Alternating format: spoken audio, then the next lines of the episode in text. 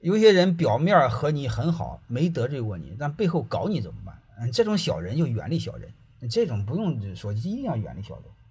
这个身心不一致的人，言行不一致的人，一定要远离小人。最好的情况下，你要和要什么样的人结交？表面上给你说坏话，就是指出你毛病的人；背后说你好话的人，要相交。其他人不要相交。这方面没什么可商量的。我就问你，我就给你们说一句话，知道了？你我刚才一再谈我的理念，我不愿意认识人，没有用的。